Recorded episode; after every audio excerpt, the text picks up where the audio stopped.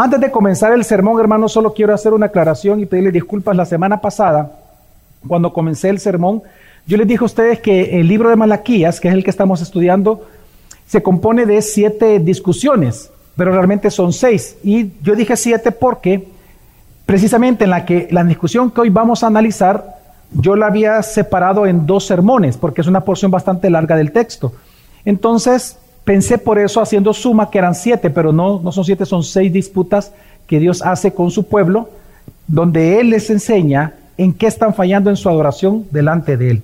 Así que quería aclarar eso porque obviamente eh, eh, para mí es importante el, ser claro y el ser honesto. Con la palabra del Señor no podemos mentir y por lo tanto pues quería hacer esa aclaración. Así que habiendo hecho esa aclaración, hermanos, yo le pido en este momento que una vez más me acompañen a Malaquías, Malaquías capítulo 1, entiendo que lo tenemos ahí, ¿verdad? Porque es el texto que acabamos de leer. Malaquías capítulo 1. Y vamos a leer, hermanos, en esta ocasión del versículo 6 al 14, pero quiero decirle que la segunda disputa que Dios hace con su pueblo no es del 6 al 14, sino que es del 6 hasta el 2, 9. Pero como una porción muy grande de texto, esta mañana solamente vamos a analizar la primera parte de esta gran disputa del Señor. Bueno, vamos a leer del versículo 6 al versículo 14 una vez más. Dice, el Hijo honra a su Padre y el siervo a su Señor. Pues si yo soy Padre, ¿dónde está mi honor? Y si yo soy Señor, ¿dónde está mi temor? Dice el Señor de los ejércitos, a ustedes sacerdotes que desprecian mi nombre. Pero ustedes dicen, ¿en qué hemos despreciado tu nombre? En que ustedes ofrecen pan inmundo sobre mi altar. Y ustedes preguntan, ¿en qué te hemos deshonrado? En que dicen, la mesa del Señor es despreciable. Y cuando presentan un animal ciego para el sacrificio, ¿no es eso malo? Y cuando presentan el cojo y el enfermo, ¿no es eso malo? ¿Por qué no lo ofreces a tu gobernador? ¿Se agradaría de ti o recibiría o te recibiría con benignidad? Dice el Señor de los ejércitos. Ahora pues, ¿no pedirán ustedes el favor de Dios para que se apiade de nosotros? Con tal ofrenda de su parte, ¿lo recibirá Él con benignidad? Dice el Señor de los ejércitos. Oh, si hubiera entre ustedes quien cerrara las puertas para que no se encendiera mi altar en vano. No me complazco con ustedes, dice el Señor de los ejércitos, ni de su mano aceptaré ofrenda. Porque desde la salida del sol hasta su puesta, mi nombre será grande entre las naciones. Y en todo lugar se ofrecerá incienso a mi nombre y ofrenda pura de cereal, porque grande será mi nombre entre las naciones, dice el Señor de los ejércitos. Pero ustedes lo profanan cuando dicen, la mesa del Señor es inmunda y su fruto, su alimento, es despreciable. También dicen, ay, qué fastidio, y con indiferencia lo desprecian, dice el Señor de los ejércitos. Y traen lo robado o cojo o enfermo, así traen la ofrenda. ¿Aceptaré eso de su mano, dice el Señor? Maldito sea el engañador que tiene un macho cabrío en su rebaño y lo promete, pero sacrifica un animal dañado al Señor. Porque yo soy el gran rey, dice el Señor de los ejércitos, y mi nombre es temido entre las naciones. Amén. Qué fastidio es ir a la iglesia. No quiero ir hoy no quiero ir. La iglesia es aburrida, está llena de hipócritas. Qué frustración más grande ir a la iglesia. Creo que nosotros hemos oído más de alguna vez estas palabras de ciertas personas, ¿no? Pero aunque usted no lo crea, lo que estoy diciendo, la frase que acabo de decir, todas estas frases, es un parafraseo de lo que Dios está diciendo de su pueblo en ese momento, en este texto. Aunque usted no lo crea, lo que acabo de decir es un parafraseo del mensaje de Dios en este pasaje. Si usted lee conmigo una vez más el versículo 10, se dará cuenta de que Dios, hablando a nuestro nivel, de una manera analógica, hablando como que si Él fuera un ser humano, es decir, expresando sentimientos de seres humanos para nosotros entender la mente de Dios, en el versículo 10, el versículo 10 Dios expresa su deseo de cerrar la iglesia. Dios, Dios desea, Dios expresa su deseo de cerrar el templo por la manera en que él estaba siendo adorado. Ve usted lo que dice el versículo 10. Oh, si hubiera entre ustedes quien cerrara las puertas para que no se encendiera mi altar en vano. Qué fastidio venir aquí a la iglesia. Me cantan, me hablan, me oran, presentan sacrificios, pero lo hacen de manera indebida. Yo estoy harto de esto. Es impresionante ver un versículo así en la Biblia. Porque tenemos que entender, hermanos, que Dios no se frustra. Amén, Él es Dios, amén. Pero Él está ocupando un lenguaje de esa manera como ser humano para nosotros entender lo que Él quiere expresarnos. Y Él lo que está expresando es su, es esa eh, eh, como frustración o su hartura porque le estaban presentando ofrendas de manera indebida delante de Él. Y es que Él mismo dice, no aceptaré de su mano la ofrenda. Y todavía ocupa el nombre del Señor Sebaot, el nombre, el Señor de los ejércitos. Es decir, el Dios de guerra, el Dios que va a hacer confrontación, el que quiere destruir el que quiere hacer justicia. Y es impresionante, hermanos, porque fíjense lo que estaba pasando con el pueblo de Israel, es que ellos no estaban adorando a Baal, y quiero que lo aclaremos, ellos no estaban adorando a Baal, ellos no estaban ni siquiera dejando de presentar ofrendas, ellos estaban adorando al Dios de Israel y estaban ellos presentando las ofrendas que Dios demandaba en su palabra.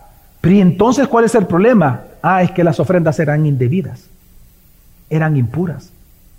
Y no solamente eso, como lo vamos a leer y como ya lo leímos, perdón, sino que lo estaban presentando con una actitud indebida. Al final de cuentas, lo que estaba haciendo Israel es simplemente ir al templo, ir a la iglesia, presentar los sacrificios que Dios pide y salud, me voy a ver el partido de fútbol del mundial. Porque más importante eso, ¿no? Que, que los sacrificios. Yo los domingos puedo ir, pastor, todos los domingos a la iglesia, pero el mundial una vez cada cuatro años.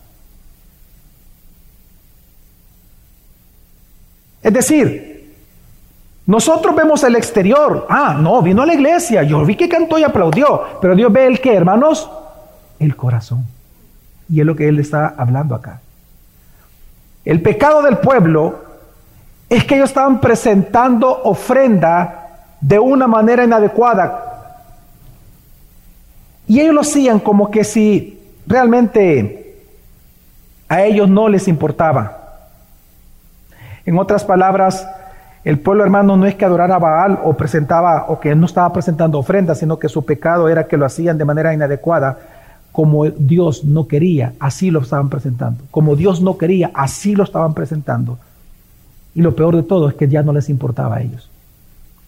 ¿Y sabe por qué no les importaba?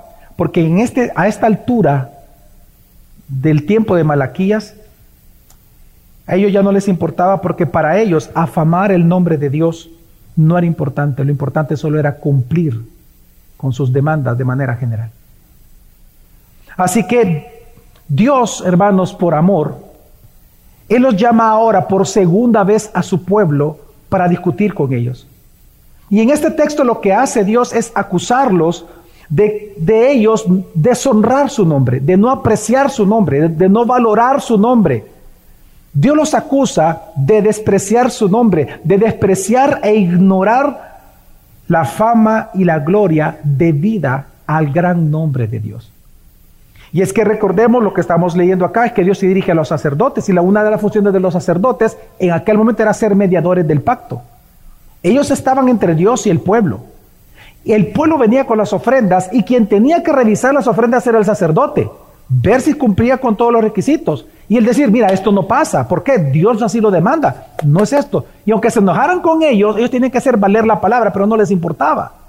¿Traes esto? Ok. ¿Por qué? Porque no les importaba la fama de Dios. Al ellos aceptar cualquier tipo de ofrenda, lo que estaba ocurriendo es que Dios estaba siendo deshonrado, porque ellos pensaban que a Dios no le importaba eso, aunque lo dijera en su palabra. Y es la demanda que Dios hace aquí. Dios por esta razón, pero por amor también, como lo vimos la semana pasada, por segunda vez los llama a discutir con Él, acusándolos de deshonrar su nombre, de que ya no les importaba la fama y la gloria de su propio nombre. Estamos, hermanos, en la serie de Malaquías, en donde estamos aprendiendo cómo adorar a Dios como Él quiere. Y recordemos que en este tiempo, en el tiempo de Malaquías, como lo dijimos la semana pasada, el pueblo de Dios estaba resentido contra Dios. Ellos estaban esperando por más de 100 años el regreso, perdón, la venida del Mesías. Ellos estaban esperando el reino, querían la liberación de, de esclavitud que tenían. Y al ver que, que eso no sucedía, entonces ellos comenzaron a pensar acerca de Dios, de que Dios era un Dios que simplemente no les importaba a su pueblo, que Dios no estaba con ellos, que Dios había olvidado de ellos. Por lo tanto, también a ellos se les comenzó a olvidar a Dios. Así que Dios lo que hace es lo llaman en el libro Malaquías seis veces para discutir con ellos. En la primera discusión que lo vimos la semana pasada, Dios les presenta evidencias reales de cómo Él los ama a ellos porque ellos dudaban del amor de Dios. Y precisamente, y obviamente, si tú dudas, si alguien duda del amor de Dios, obviamente a ti te vas, tú te vas a olvidar de esa persona. Es decir, obviamente, si tú dudas, fíjate bien, si tú dudas de que tú le importas a alguien, esa persona ya no te importa a ti. Automáticamente eso es así. Piensa, piensa en una relación. Si tú sientes, por ejemplo, que tú a mí no me importas, tú al final, yo para ti no te voy a importar.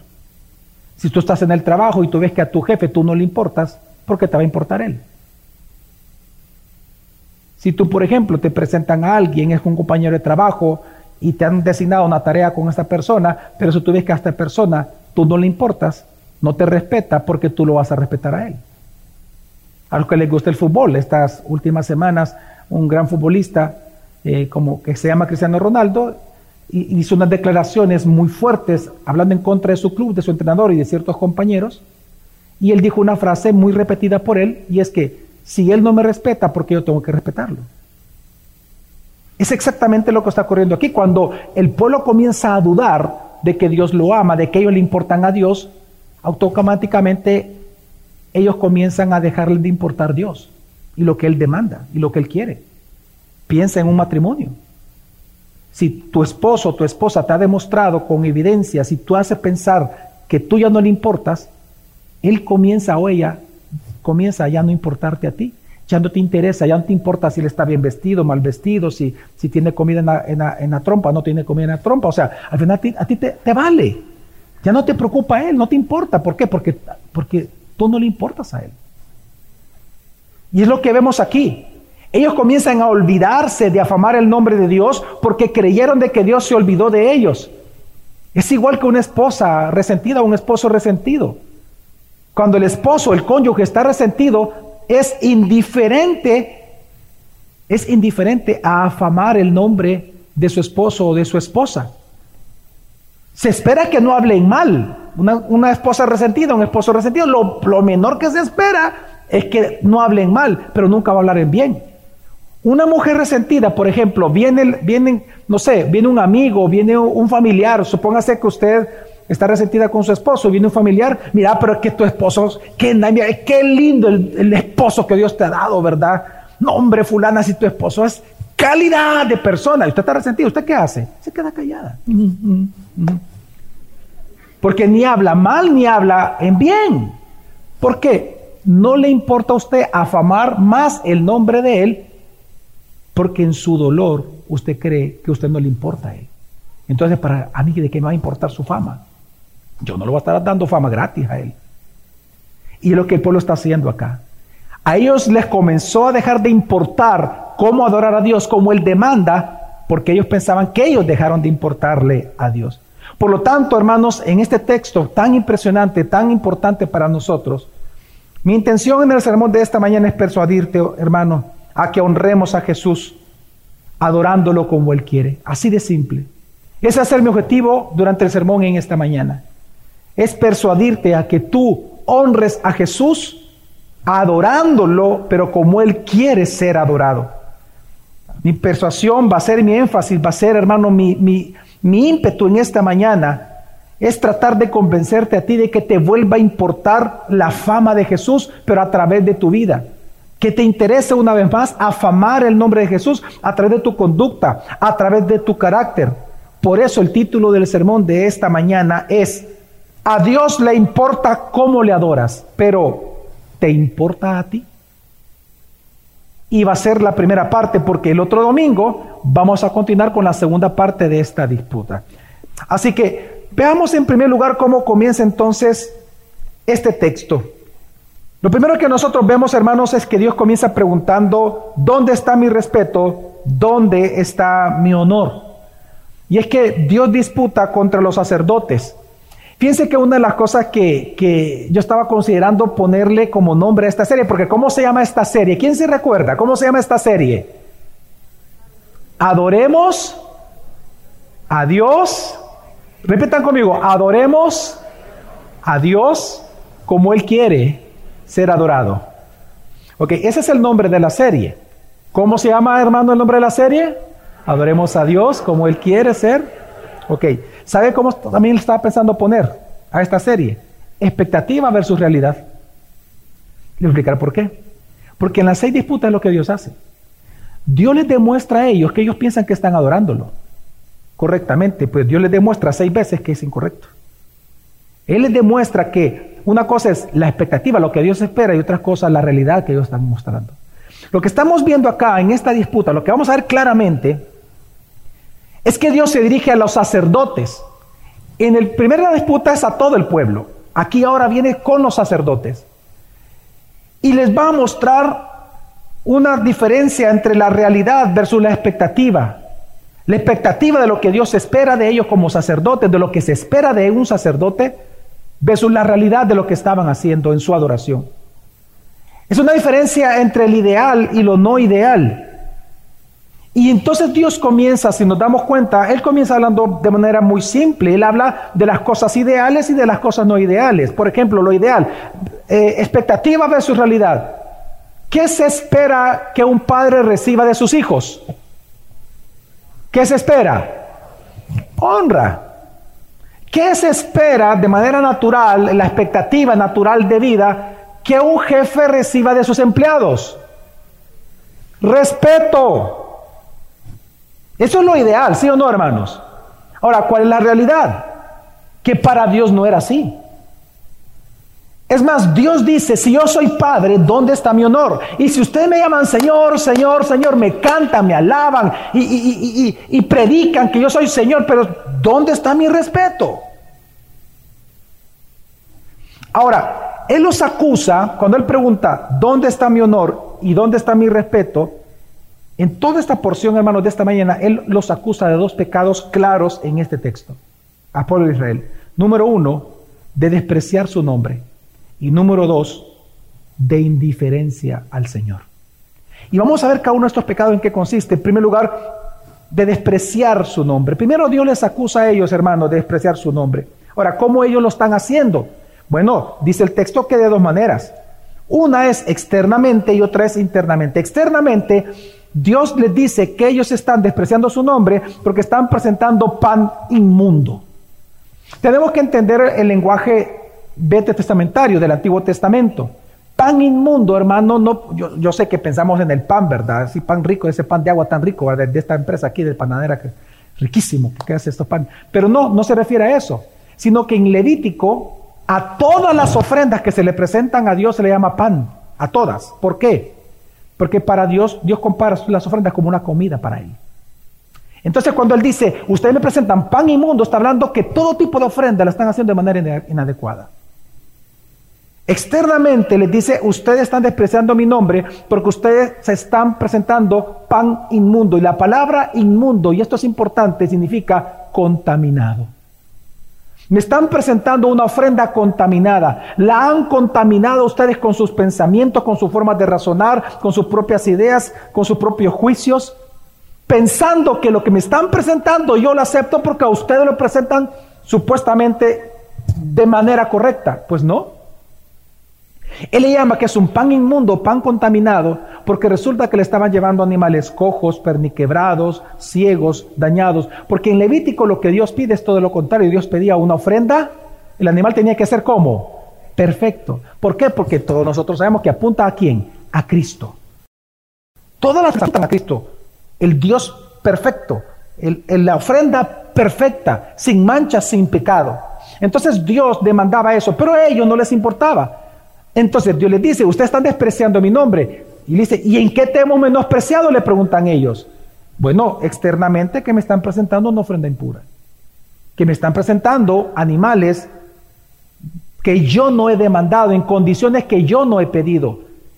A eso se le llama ofrendas contaminadas con sus propias ideas. Pero en segunda, la, en segunda razón por la cual estaban despreciando su nombre es porque internamente estaban despreciando el altar, dice el Señor. ¿En qué te menospreciado? Preguntan ellos. En que ustedes desprecian el altar, aceptando sacrificios malos como que si fueran buenos. Y eso es un problema interno. Y este es el gran problema, hermano. Lo que sucede es que como sacerdotes, ellos tenían el deber de reflejar el carácter y la conducta de Dios en lo que ellos hacían. Por lo tanto, al ellos aceptar una ofrenda inmunda, una ofrenda contaminada, una ofrenda que Dios no había demandado en su santa palabra, ellos entonces al aceptarla, ellos estaban mal afamando el nombre de Dios.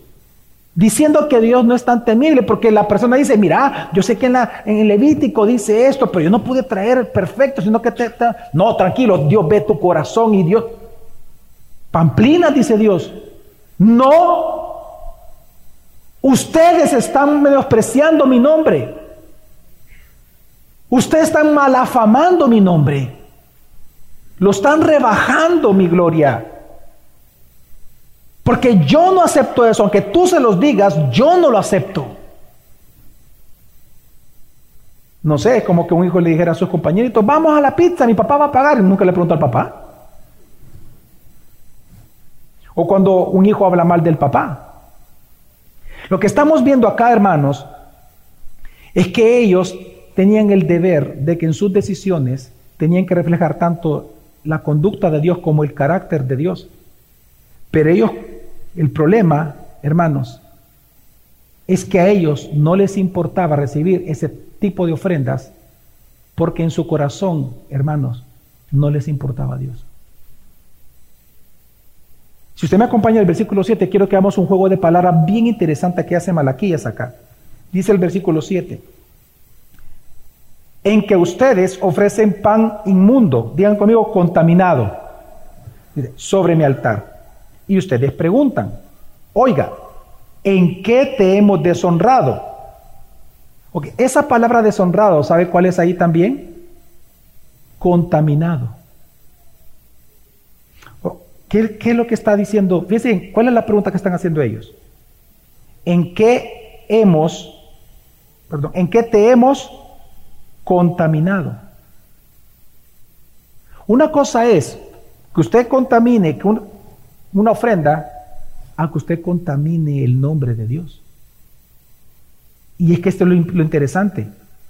Lo que está haciendo Malaquías es un juego de palabras en donde lo que está diciendo es que la imagen que ellos tenían de Dios en ellos había sido contaminada, había sido deshonrada. Es decir, la imagen de ellos cambió tanto en su corazón, de tal manera que las ofrendas correspondían al Dios que ellos creían. Para ellos Dios ya no era tan glorioso, así que se permitían ciertas cositas porque para ellos Dios era un Dios distinto, ya no tan temible. Hermanos, lo que nos está enseñando la escritura es bien impresionante. Que cuando, cuando alguien no es importante, las formas que tú tengas con esa persona tampoco lo es. Si alguien para ti no es importante, bueno, tus formas, tu forma de hacer las cosas, delante de esa persona, tu forma de hablar, tu forma de vestirte, las cosas que tú le vas a dar a esa persona, no van a ser tampoco importantes. Pero si para ti una persona es importante, tus formas delante de esa persona van a ser importantes. Tú vas a cuidar tu forma de hablar, vas a cuidar tu forma de vestir, vas a cuidar las, las cosas que tú le vas a entregar, dónde tú lo vas a invitar a comer, dónde lo vas a sentar en la mesa. Para ti va a ser importante las formas, porque para ti es importante esa persona. Lo que Dios está enseñando acá es que si ellos le presentaban ofrendas contaminadas a Dios, es porque el nombre de Dios ya estaba contaminado en el corazón de ellos. Y es lo que Dios lo dice en el versículo 8. Les dice, a ver, preséntale esas ofrendas a tu príncipe, a ver si él se va a agradar de ti. Preséntaselo. ¿Acaso él se va a agradar de ti? Obviamente la respuesta es no.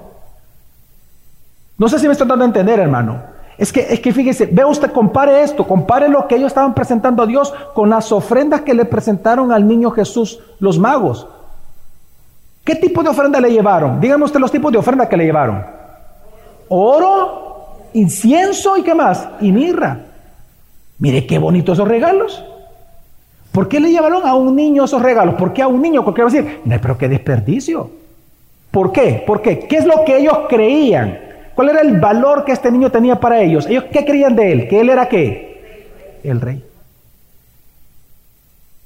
Mire, supóngase que a usted lo invitan a conocer a los reyes, no sé, de alguno de estos de España, puede ser el de Inglaterra o de algún de estos lugares de África. De verdad, lo invitan a usted en una comitiva y le dicen, tienes que llevar un regalo. ¿Usted qué regalo le llevaría? Media chancleta. ¿Ah? Un jimán descabezado. ¿Mm? ¿Acaso usted no trataría realmente? Póngase, mire, piense usted en una persona que para usted es importante en esta nación.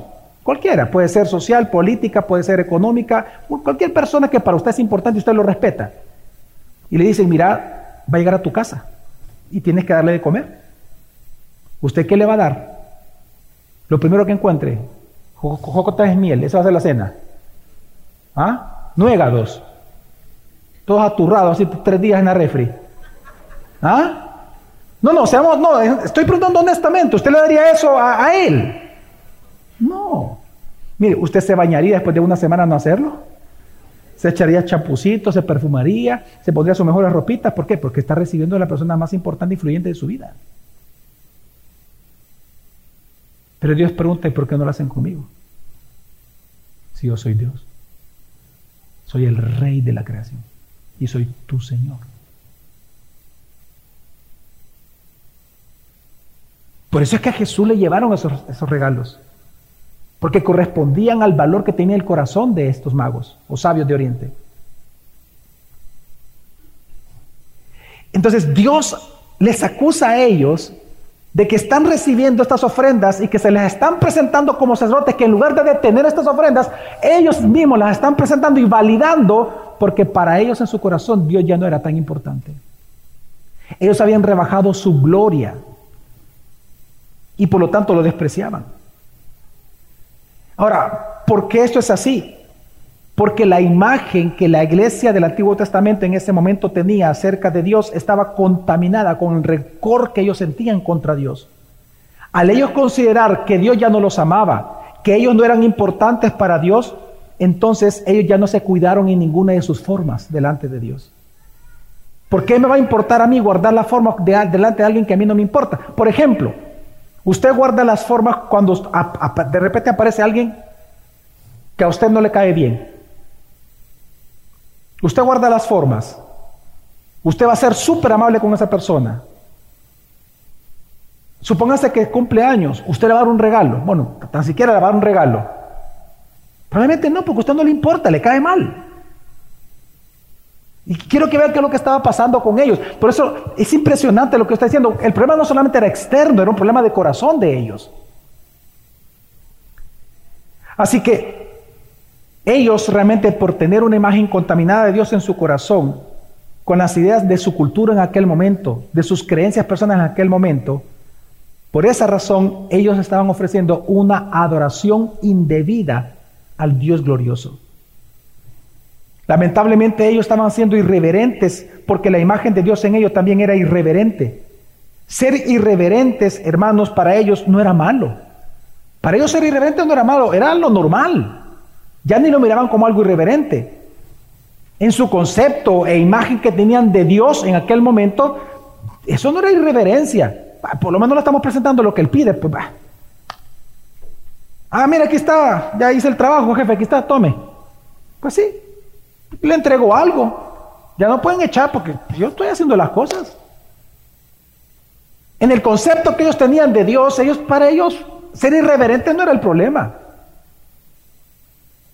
¿Qué tiene, qué tiene de malo que llegue tarde a la iglesia? Dios me entiende. Y no él creó el sueño, pues.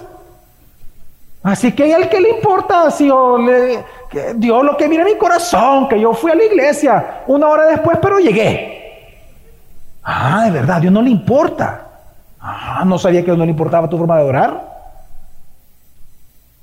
¿Me, ¿Me, estoy dando a entender lo que está pasando acá, hermanos? Por el concepto que tenían errado de Dios, contaminado con su propio rencor y dolor, es que ellos estaban presentando una ofrenda indebida a Dios. Pero es esto mismo lo que vemos nosotros en el Nuevo Testamento. En el Nuevo Testamento encontramos en Romanos capítulo 1, 21 al 23 que dice, pues aunque conocían a Dios, está hablando de la humanidad, aunque conocían a Dios, no lo honraron, ese es el problema, como a Dios. Aquí hay una adoración indebida, ni le dieron gracias, versículo 22, profesando ser sabios se volvieron necios, ¿por qué? Y cambiaron la gloria del Dios incorruptible por una imagen en forma de hombre corruptible. Él me entiende. Es que Él me entiende las luchas que yo tengo. Y por eso yo tengo cinco mujeres. O tengo tres hombres. Porque Dios me entiende y así soy. Y no Él me hizo así. Pues. Ese es el Dios que tú crees. Hermano, esta es una imagen contaminada de Jesús. Corrupta. Por eso es que todo lo que tú hagas delante de Dios en tu forma de adorarlo, siempre va a estar determinado del Dios que tú crees, de cómo es Él. ¿Sabes lo que Dios está afirmando aquí en Romanos 1? Que la humanidad entera no lo honra como un Dios santo, porque la imagen que la humanidad tiene de Dios no es santa. Dice que cambiaron la gloria de Dios por una imagen con ideas de este mundo. Por lo tanto, la adoración resultante a ese tipo de Dios contaminado es una adoración contaminada, una adoración falsa. Pero lo segundo, le dije que había dos cosas que él los acusaba. En este texto primero los acusa, por lo tanto, de despreciar su nombre de esta manera. Pero en segundo lugar, Dios también nos acusa en este texto de Malaquías de ser indiferentes a su gloria. Vea usted el versículo 13, acompáñeme Malaquías, dice el versículo 13, dice, también dicen, ay, qué fastidio, y con indiferencia lo desprecian, dice el Señor de los ejércitos. Una vez más, dice, también dice, ay, qué fastidio. Y con, ¿qué dice? Indiferencia qué?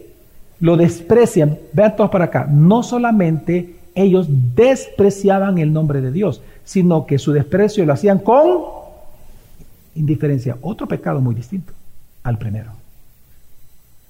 Hermanos, Dios no solamente los acusa a ellos de despreciar su nombre,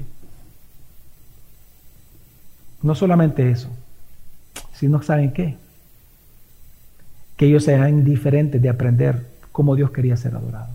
Ni siquiera eso querían aprender. Eran indiferentes en la forma de despreciarlo. Y sabe, y quiero, y quiero que, es que por eso me encanta a mí las, las, palabras, el estudio de las palabras, porque aquí Malaquías hace un juego tremendo de palabras. Fíjese que en el versículo 13, lo vamos a leer una vez más, dice, también dice, ay que fastidio, y con indiferencia lo desprecian, dice el Señor de los ejércitos. ¿Sabe que aquí la palabra despreciar es diferente a la primera? Aquí la palabra despreciar que ocupa Malaquías es única. La palabra significa olfatear. ¿Sabe qué está diciendo Dios? Ve usted la arrogancia del pueblo. Que Dios les dice, mira, preséntame la ofrenda y hacen esto con Dios. No, yo no. Yo no voy a hacer eso. Yo. No me voy a comer eso. Ya lo leí, olelo, olelo. No huele bien. Yo no voy a comer eso. No merezco eso. Ustedes dice, con indiferencia me olfatean, me huelen primero y me desechan. Es increíble. Su pecado, por lo tanto, hermanos, no solo era desobediencia, desobediencia por desconocer su gloria, sino que, hermanos, su pecado también era de no querer conocerlo verdaderamente. No les importaba ya conocerlo. Y ese, hermano, ese pecado, de verdad, hermano, es denigrante. Si hay un pecado, si hay, mire, si hay un vicio que ofende a las personas, es la diferencia. Mire, póngase a pensar en, su, en un cónyuge, en su cónyuge. ¿Cómo usted se sentiría si su cónyuge fuera indiferente con usted?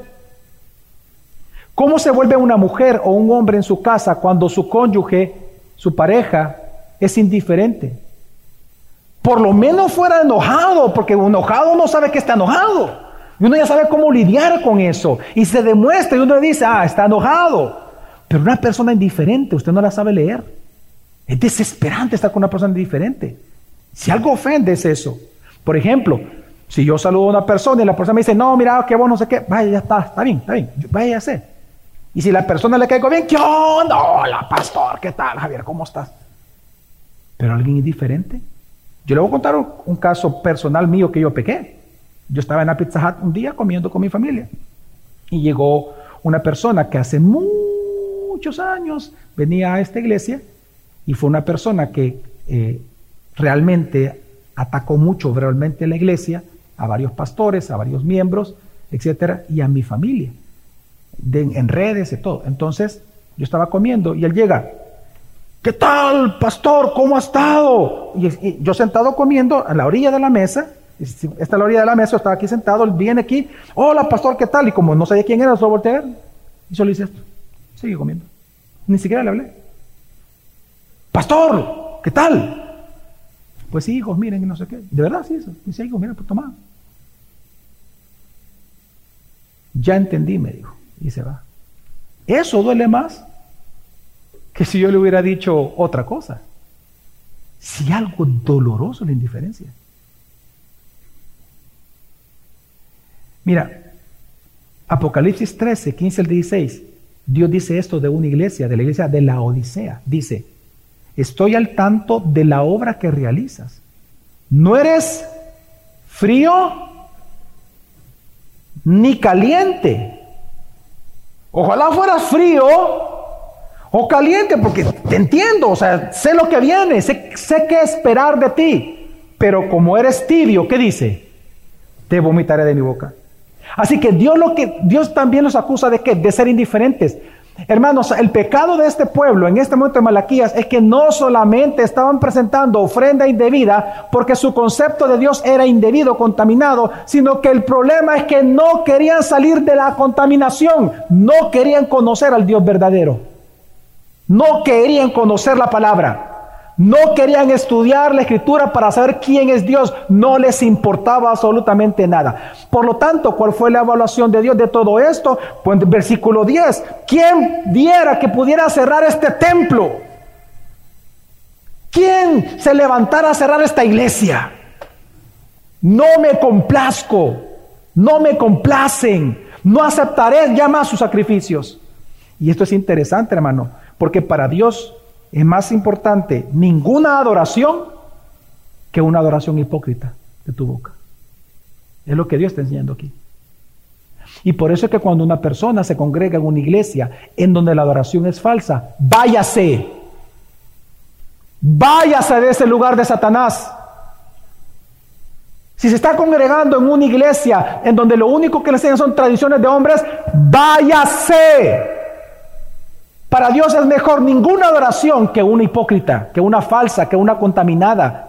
¿Quién diera que cerraran este templo? ¡Wow! Tremendo. Y sabe que en primer libro de Samuel 15:22, parte B, dice Dios, el obedecer es mejor que un sacrificio. Que eso es lo más importante al final.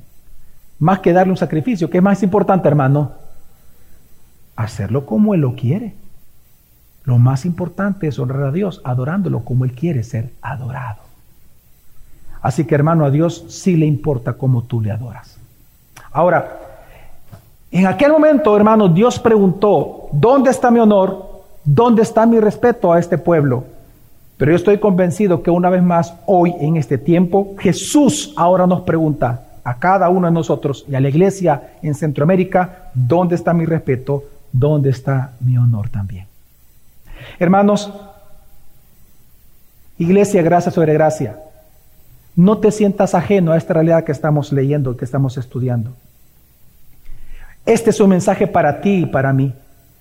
Porque en Cristo, en Cristo Jesús, tú no solamente fuiste hecho hijo de Dios, sino que dice la Biblia que somos un reino de sacerdotes.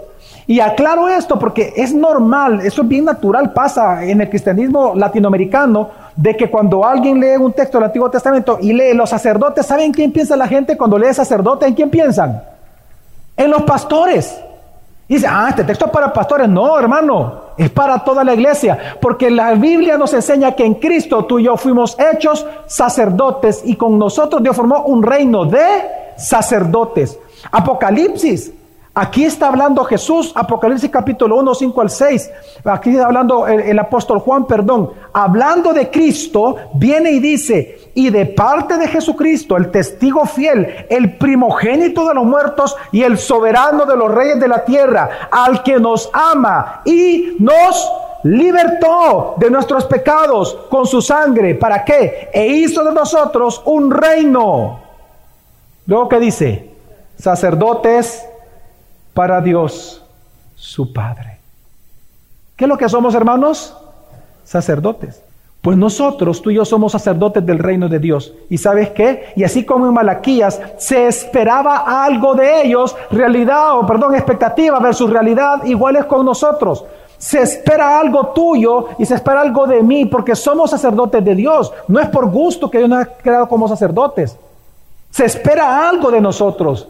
Así como la esposa espera algo del esposo, así como el esposo espera algo de la esposa, así como cuando los niños nacen y se espera que los padres hagan algo con sus hijos y los hijos cuando crecen algo con sus padres, también se espera el ideal, la expectativa es que nosotros como sacerdotes cumplamos nuestro deber. Pero ¿cuál es nuestro deber? Primera de Pedro 2.5 dice, también ustedes como piedras vivas sean edificados como casa espiritual para un sacerdocio santo, para ofrecer sacrificios espirituales, pero ¿cómo? De igual que en Malaquías, ¿cómo?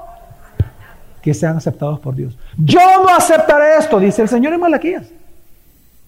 El punto no es ofrecer sacrificios espirituales, el punto es ofrecer sacrificios espirituales que aceptables a Dios, pero por medio de quién, hermanos?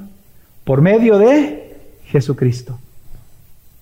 ¿Sabes lo que se espera de ti y de mí?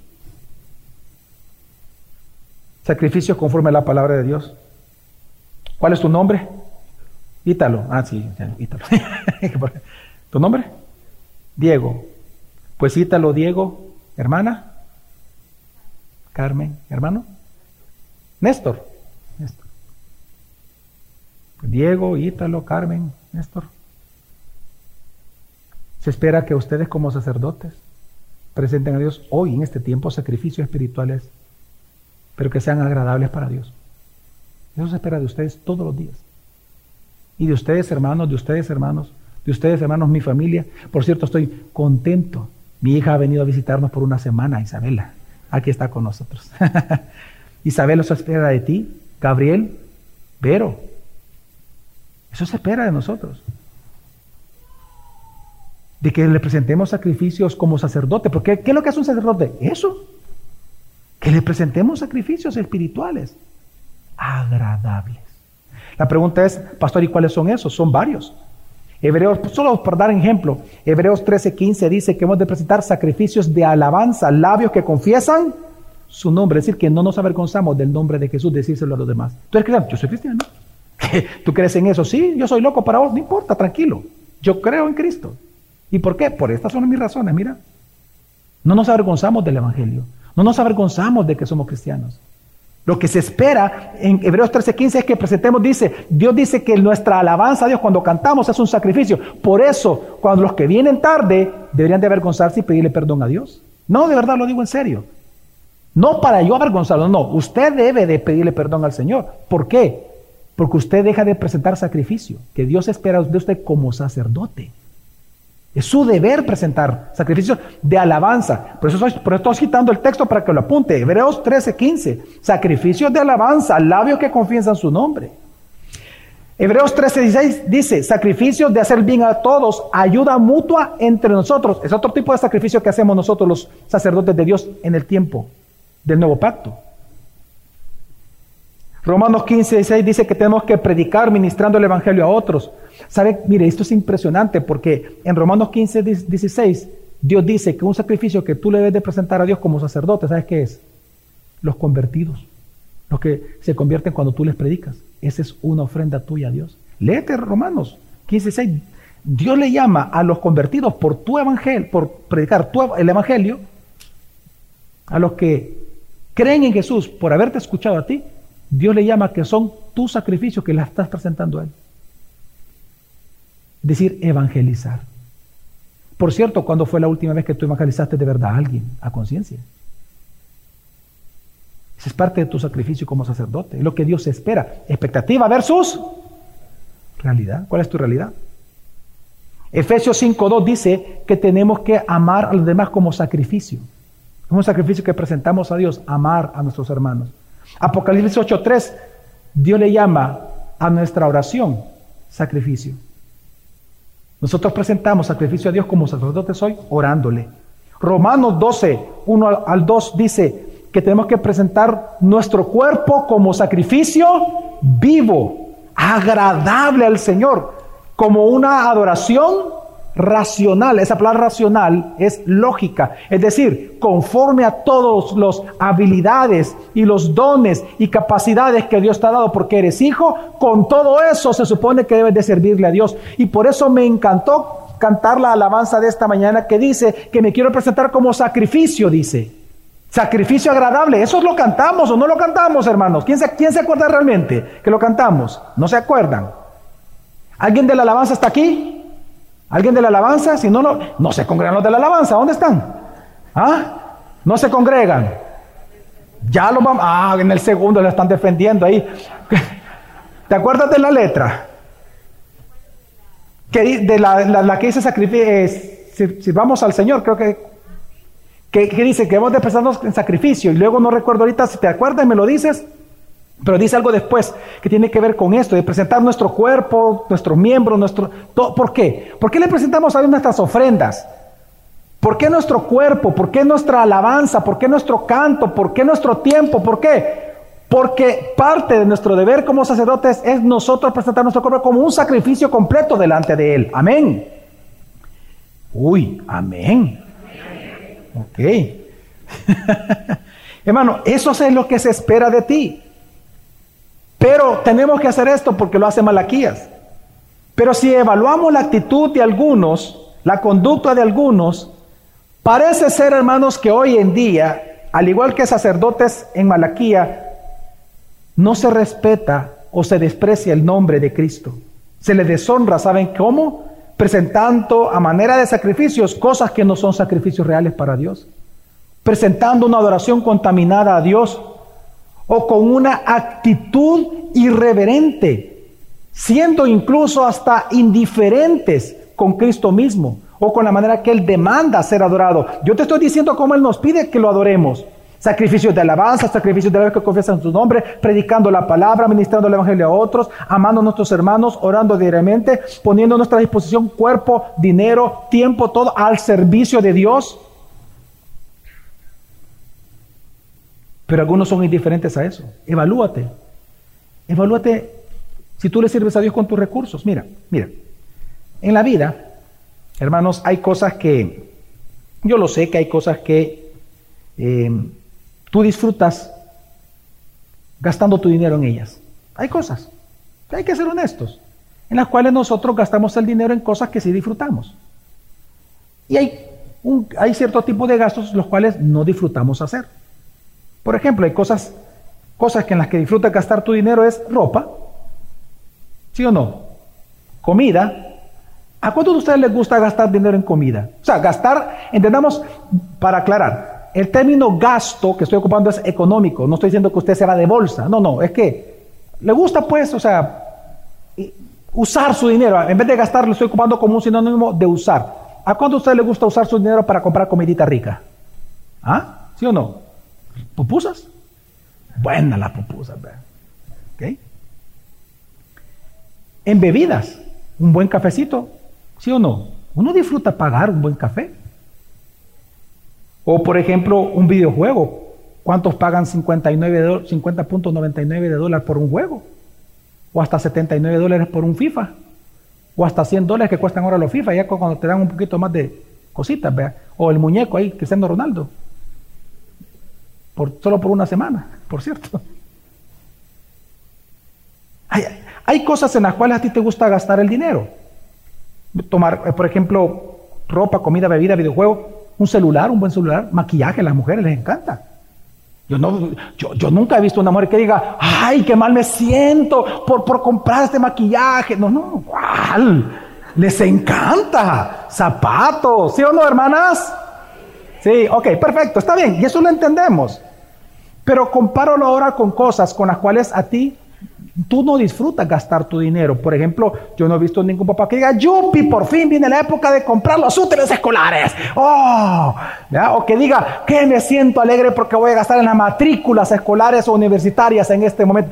No, hermano. Esos no son gastos que nos gustan. No nos gustan. Pagar impuestos. ¿A cuánto dicen? ¡Wow! Glorifican a Dios. Gracias, Señor, por los impuestos. ¿Ah? No, yo no he visto a nadie que disfrute de eso. Pero sí he escuchado decir, cuando alguien prueba una buena pupusa, mmm, bendito sea el Señor por esta comida casi divina. ¿Sí o no? O sea, hay cosas en las cuales a usted le gusta gastar y hay cosas en las cuales no le gusta gastar. Ok, hermano, pues entonces le pregunto. Veamos las cosas de Dios. Su ofrenda generosa ¿De qué lado está? De las cosas que a usted le gusta, con las cosas que no le gusta, que le fastidian. Qué fastidio el más. Otra vez pidiendo pisto. O estudiar teología. Ay, qué fastidio. Otra vez en performanda. Qué fastidio es vender listas de veritas. Yo no me apunté para eso, para servir para vender listas de Semper Reformanda, para que pastores y niños estudien más de 100 personas que se están beneficiando. Qué fastidio vender listas, ¿verdad? Qué, qué fastidio, qué aburrido. ¡Wow!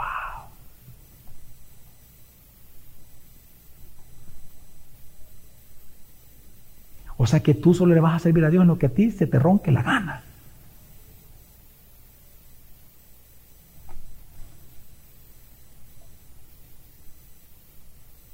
Qué fastidio vender café. Hasta vergüenza me da estar ahí parado con el café. ¡Wow! Qué terrible, ¿no? Evalúate en tu tiempo. Hay cosas en las cuales a ti te gusta usar tu tiempo y otras cosas que no te gusta usar tu tiempo. ¿A cuánto le gusta invertir su tiempo leyendo un buen libro? A mí me encanta. ¿A cuánto? Leer un buen libro. ¿verdad? ¿Tomar café? claro, más con un libro o una buena compañía. A mí me encanta estar con mi esposa tomando un cafecito o con mi hijo que le gusta también el café. A Gabriel ya le estamos entrenando en eso. no, no, de hecho, los, tres ya saben hacer café y todo, ¿verdad? Los tres ya sabemos hacer café. Y entonces, a mí lo que me encanta es estar tomando café y platicando con ellos. Hay cosas en las cuales a uno le gusta invertir tiempo comer juntos, jugar, ¿verdad? Estar, eh, estar con los hijos, ir al gimnasio, ¿verdad? algunos que les gusta, ¿verdad? Ítalo, no sé, no sé, supongo, ¿verdad? Pero eh, que les gusta estar en el gimnasio y está bueno. Pero hay un uso del tiempo que no nos agrada. Ir a trabajar, ¿verdad? Los, los lunes quizás para algunos, vea. Eh, estar ahí, bueno, yo, yo sí disfruto el trabajo, obviamente, pero otros no. Pero, o por ejemplo, ¿a cuántos de ustedes les fascina, les es un sueño, usted sueña usar su tiempo gastándolo en un tráfico pesado? ¿Ah? ¿Sí o no? ¿A que no? Es un uso del tiempo que a usted no le gusta. O por ejemplo, sacar la basura de la casa, o barrerla, o sacar todas las cosas feas de los baños. Yo creo que a nadie le gusta usar su tiempo para eso. Ahora, piensa por un momento, hermano, ¿cómo tú te sientes tener que ir al discipulado todas las semanas? Es un fastidio para ti. Te fastidia. Te cansa. Otra vez el discipulado. Es que tengo que discipular. Es que tengo que leer. ¿Y qué me han puesto a hacer esto? Es un fastidio para ti orar. Venir a los ensayos todo el tiempo y que, y que todos los viernes y todos los sábados y todo. Y así tengo yo cinco años. O sea, ¿y cuándo voy a descansar? ¿Cuándo voy a ir a taco los sábados? Yo no conozco a taco los sábados. ¡Qué fastidio es ir a la iglesia! Qué fastidios es tener que levantarse temprano para ir a la iglesia. Por eso voy a dormir mejor allá en las mesas. Allá voy a estar dormido mejor antes del servicio. Porque qué fastidio es venir temprano. Qué fastidio es servir. Qué aburrido es cantar y adorar las mismas canciones siempre. Ay, las mismas. Ay, necesito un juego de luces. Mejor más punchis, punchis, punchis, punchis. Así, pastor, así se van a dar más ganas de alabar. Mire, ahorita qué aburrido es esto. Como que si fuera para ti la adoración. Qué aburrido. Y lo mismo, y lo mismo. Qué cansado de escuchar la prédica, pastor. Mira, ya pasó 50 minutos, ya vaya terminando, pastor. Qué fastidio. Qué fastidio es que me digan lo que tengo que hacer. Qué fastidio que las autoridades me digan que tengo que irme para aquí y no para allá. Es más, qué fastidio los pastores que se creen los grandes chulos. Qué fastidio. Qué cansado. Qué fastidio la disciplina eclesiástica. Qué metido hace la iglesia, qué metidos son los pastores. Deberían dejarme a mí la vida en paz. ¿Qué dices entonces de leer la Biblia? De estudiarla, de estudiar teología, o pero aún todo esto, hermano. Es más, o peor aún, te importa. ¿Qué es el peor pecado de esto? ¿Te importa realmente estudiar la Biblia? ¿Te importa estudiar teología? ¿Te importa realmente adorar a Dios? quitémonos un momento eso de que qué fastidio, que no hay luces, no hay punchis, punchis. Ok. La pregunta es, ¿te importa adorar a Dios? Vámonos más al fondo. ¿Te importa cantarle? ¿O al final en el fondo dices esas cosas que la luz... Porque simplemente no te importa cantarle. ¿Te importa estudiar teología? ¿Te importa estudiar la Biblia? ¿Te importa orar? ¿Te importa escuchar palabra? ¿Te es importante para ti? ¿O eres indiferente a todo esto? ¿O eres indiferente y solo te basta con venir y escuchar y me voy? Hermanos, hermanos, hermanas, a Dios se le importa como tú le adoras, pero a ti ¿Te importa realmente? Hermano, tu menosprecio o indiferencia, si tú evaluándote en tu vida, tu indiferencia, si, si algo de indiferencia hay en ti, si hay algo de menosprecio de tu parte al Señor, quiero que entiendas una sola cosa, que eso indica una sola cosa, que tu concepto de Dios ya está contaminado conforme a lo que has escuchado o visto de lo que el mundo dice acerca de tu Cristo. Ya estás contaminado la imagen que tú tienes de Cristo está contaminada con la imagen que el mundo tiene de Cristo. Y ese es uno de los grandes pecados que hoy en día yo encuentro en la iglesia centroamericana. Mira, hermanos, cuando uno, yo he visto en bastantes lugares, lamentablemente, que hay mucho fuego extraño, hay mucha irreverencia en la liturgia, en la adoración. Y esto es porque han contaminado la imagen de Cristo con sus propias ideas y filosofías. Solo basta con escuchar los sermones que hay hoy en día en muchísimos lugares, ver los enfoques de las iglesias en que se enfocan, leer los libros que se están produciendo, ver las alianzas ministeriales que tiene cada iglesia. Solo basta con ver todo eso para darnos cuenta cuánto han rebajado la gloria de Cristo en ese lugar. Pero lo peor, ¿sabe qué es, hermano? Que son muchos de estos pastores estas iglesias, son indiferentes en querer conocer lo que es verdadero, en querer conocer lo pecaminoso de su pecado, en querer conocer al Dios verdadero en la escritura. Mire, yo, yo, yo solo puedo, se lo puedo decir así en un grupo de personas que yo he intentado invitarlos para predicaciones positivas. Fíjense que a ellos, cuando los he invitado a comer, van. Cuando los he invitado a algún seminario, o alguien los invita, perdón, a un seminario de liderazgo, van. Ya estaban con cinco de un solo. De crecimiento, uy, ya ni le cuento, el montón. Y le decimos, predicación expositiva. Estudiar el texto bíblico, cómo interpretar la palabra de Dios. No, nunca, nadie. No les importa. Son indiferentes en lo que es verdadero. Hermanos, son tiempos similares a los de Malaquías. Hay iglesias locales en las cuales muy probablemente Dios dice, oh, si hubiera entre ustedes quien cerrara las puertas de esta iglesia. Si tú estás en esas iglesias, huye y sal de ahí. Pero por todo lo anterior, hoy te hago entonces un llamado. Hermanos, iglesia, despierta. Somos un reino de sacerdotes. Dios merece ser adorado como Él quiere ser adorado. Pero para ello nosotros debemos primero conocer al Dios de la Biblia, tener una imagen correcta del Dios de la Biblia, una imagen clara, impoluta de su gloria, de quién es Él. Es necesario volver a la Biblia. Así que iglesia, no seas indiferente. Ya no más indiferencia, hermanos, a la manera en que Dios quiere ser adorado. Abandona tu irreverencia. Abandona tu irreverencia en la adoración, en tu servicio, en tu forma de vivir, en la forma en que tú haces las cosas. Abandona tu indiferencia. Iglesia, respeta al Señor como el Dios de tu vida. Respeta al Señor de tu vida. Respeta a Jesús como el Señor de tus negocios, como el Señor de tu casa, como el Señor de tu familia, como el Señor de tus finanzas, como el Señor de tu tiempo, como el Señor de tu intelecto. Respétalo y ámalo. Porque su nombre merece ser respetado, su nombre merece ser honrado. Somos sacerdotes de Dios. Es lo que se espera de ti y de mí todos los benditos días de nuestra salvación. Respetemos una vez más al Señor, hermano. Iglesia, despierta. Iglesia, levántate. Iglesia, despierta. Abandona el pecado de indiferencia.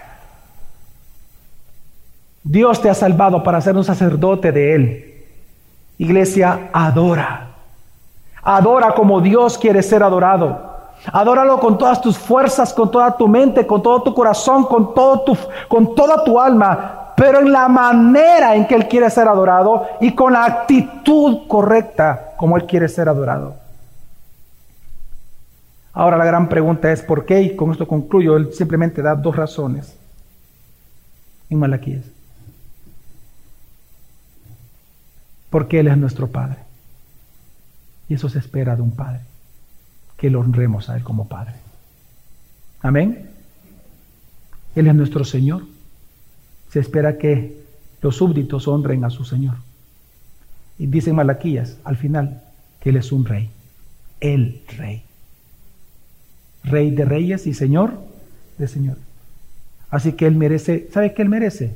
Toda nuestra vida entregada a Él toda nuestra vida a querer afamar el nombre de Dios. Toda nuestra vida a que la gente cuando vea a nosotros caminar, cuando él vea a Ítalo y yo platicar, que la gente vea que, que cuando perdón, que cuando las personas nos vean a Ítalo y a mí platicando, ellos quieran conocer a Dios.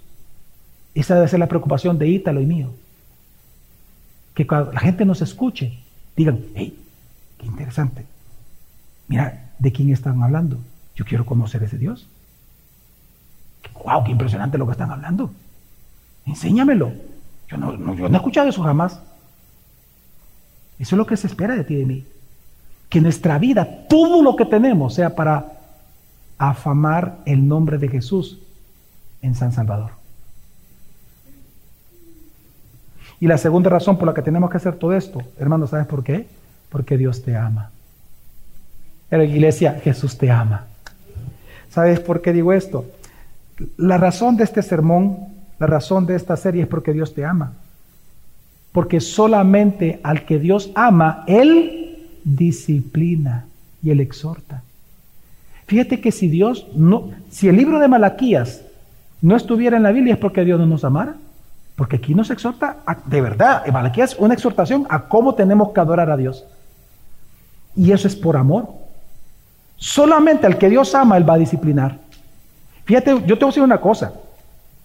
Si Dios guardara silencio y te dejara a ti y a mí solo con nuestros pecados, eso significaría que Dios no nos ama. Es más, eso es lo que hablamos la semana pasada. Es el pacto, ese es el pacto de Dios con los inconversos, con los que nunca se van a convertir, que Dios nunca les va a hacer ver su pecado. Dios no los va a estorbar en su pecado, y que, vean ellos lo que hacen. No los va a estorbar, tal vez va a limitarlos para que el mundo no sea destruido por ellos. Pero Él no los va a estorbar, al contrario, los va a dejar en su propio devenir. Si Dios hiciera eso contigo conmigo, ¿sabes qué significaría? Que no seríamos hijos, sino bastardos. Significaría que Dios no te amara a ti. Pero porque Dios te ama, Él nos da palabras de exhortación en su propia escritura. Amén.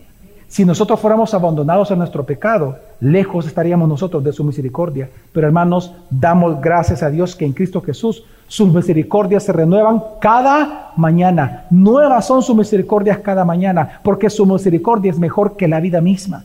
Y por eso su misericordia nos conforta y Dios nos exhorta. Su por su amor, su misericordia también nos levanta, nos consuela. Porque precisamente, hermano, porque Dios nos ama, todo el tiempo Él nos enseña y nos anima y nos exhorta y nos consuela a que regresemos a Cristo, a que estemos en Él, a que regresemos a Él, porque Él es lo mejor que la vida misma. Amén. El Salmo 73, 28, mira este salmo hermoso, el salmista dice, pero para mí estar cerca de Dios es mi bien. Con mi hija estábamos hablando de Boetios, está leyendo ella a Boetios y Boetios enseña de que Dios es el mayor bien de todo, ¿no? Y es lo que está haciendo el salmista, mira. Hermano, no hay mayor bien. No hay mayor bien que Dios. Ese es tu mayor bien. Ese es mi mayor bien. Por lo tanto, tu comunión, dice el salmista, estar cerca es comunión. Tu comunión con Dios es tu más grande bien. Y por eso la voluntad de Dios, fíjate, nos restringe en el pecado, nos reprende, pero también la voluntad de Dios nos perdona, nos consuela, nos anima, porque mantener una santa comunión con Dios es nuestro mayor bien. Así que hermanos, adoremos a Jesús como Él quiere ser adorado porque eso es nuestro mayor bien, porque Él nos salvó. Amén. Honremos a Jesús, adorándolo como Él quiere. ¿Y por qué? Porque a Él importa cómo le adoramos. Vamos a orar.